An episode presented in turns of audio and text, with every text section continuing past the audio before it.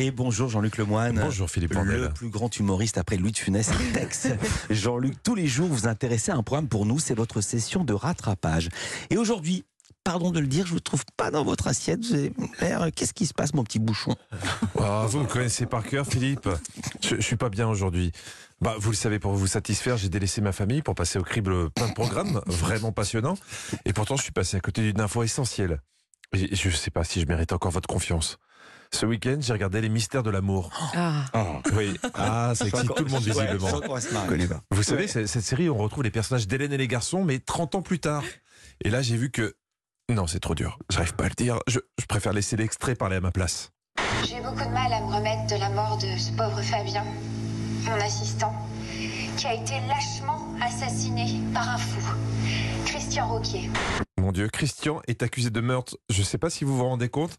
T'arrêtes de regarder la série pendant à peine 20 ans et tu retrouves Cricri d'amour en prison. Ah, c'est le même? C'est Cricri d'amour. Ils lui ont mis les menottes. Bon, comme vous avez l'air perdu, je, je- je vous explique. Christian, j'arrive plus à dire Cricri maintenant que c'est un meurtrier. Donc Christian a voulu agresser une journaliste parce qu'elle avait dit du mal, enfin, elle avait dit du mal de sa femme, Fanny, qui est chanteuse à succès. Normal. Et dans la bagarre, il a tué son assistant. No- normal aussi. Mais, mais, mais c'est pas de sa faute parce que c'était un accident. Je l'ai pas tué, moi, ce gars. Il est mal tombé. Il est mal tombé, c'est tout. Je sais, je sais que c'est pas ta faute, c'est pour rien, c'était un accident. Quand vous savez très bien que Christian n'est pas coupable, c'était un accident. Il a juste poussé cet homme qui est mal tombé, voilà, c'est tout. Il a poussé cet homme, il est mal tombé, c'est un accident. En droit, ça s'appelle un homicide involontaire. Vous avez compris, Philippe, c'était un Un accident. Un accident, voilà. Vous voyez, vous aussi, vous le dites. Pourtant, en passant la scène de l'agression ralentie, il lui met par accident trois patates de forain et son pied en travers du visage. Mais sinon, c'était un accident. En- Enfin, peut-être. Parce que la partie adverse donne une toute autre version des faits. Lui, il pense que c'est du ninjutsu.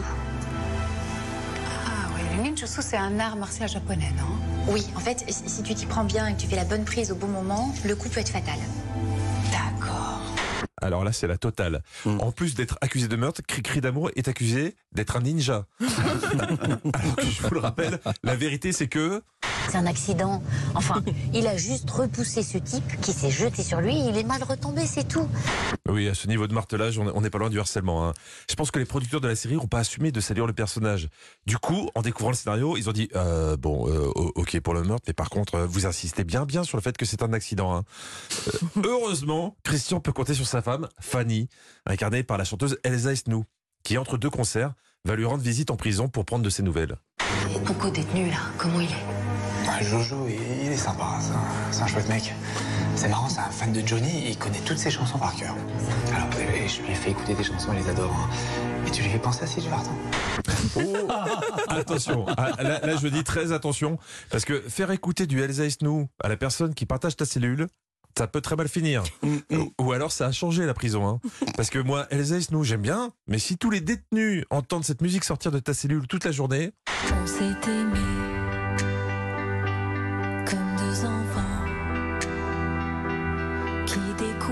l'amour sous les étoiles un beau soir par hasard. ah bah là les autres ils vont vite comprendre qu'ils ont affaire à des gangsters. hein. Le pire dans tout ça, c'est que Cricri d'amour ne va plus pouvoir faire la seule activité que font tous les autres personnages de cette série. Vous voyez de quoi je parle?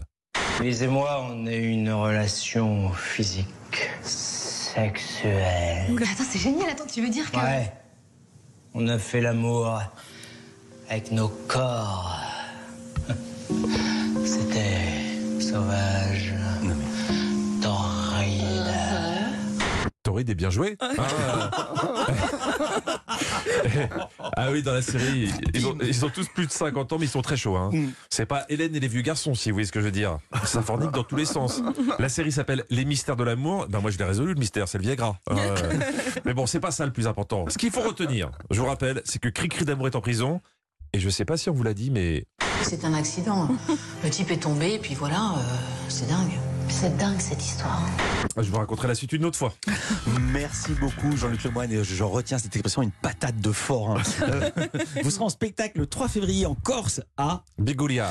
et tous les jours. Donc aujourd'hui c'est un jour de 16h à 18h avec Stéphane Bern sur Europe 1. C'est un jour ouvré du lundi au vendredi.